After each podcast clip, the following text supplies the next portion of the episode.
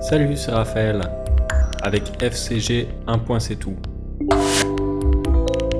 Et aujourd'hui, on parle de 80. La langue française, dans toute sa logique, compte les dizaines comme suit 10, 20, 30, 40, 50, 60. Mais pourquoi les dizaines suivantes ne respectent-elles pas la même logique?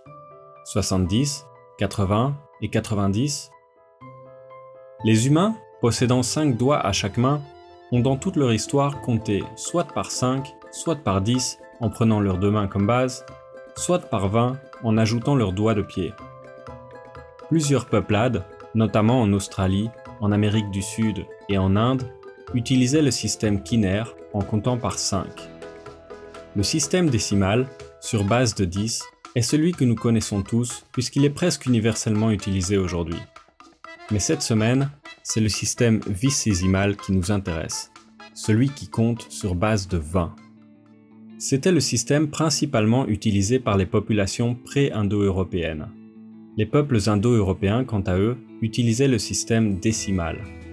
En arrivant en Europe il y a quelques millénaires, le mélange progressif de toutes les cultures a donné naissance à certaines anomalies de langage. On retrouve des traces du système vicésimal dans beaucoup de langues indo-européennes actuelles, comme en danois, en albanais, en breton, et bien sûr en français avec les nombres 70, 80 et 90. Au Moyen Âge en France, on parle même de 20 et 10 pour 30, 2 20 pour 40, 2 20 et 10 pour 50 et 3 20 pour 60. L'hôpital des 15-20, dans le 12e arrondissement de Paris, a été fondé en 1260 et est un témoignage de cette manière de compter au Moyen Âge. Louis IX aurait ouvert cet hôpital pour accueillir 15 x 20, soit 300 chevaliers blessés revenus des croisades. Dès la fin du Moyen Âge, le système décimal commence à s'imposer jusqu'au nombre 60 mais les nombres entre 60 et 100 gardent leur origine vicésimale en France. L'évolution ne s'est pas faite de la même manière dans tous les pays francophones.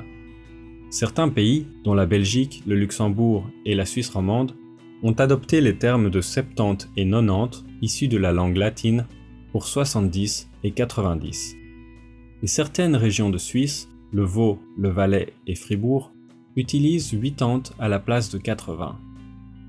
La forme octante pour 80 existe encore dans le dictionnaire de l'Académie française, mais n'est plus vraiment utilisée. En règle générale, les pays issus de l'empire colonial français utilisent les formes vicésimales des nombres entre 60 et 100, sauf pour les régions d'Acadie et de Nouvelle-Écosse au Canada, qui utilisent les formes décimales.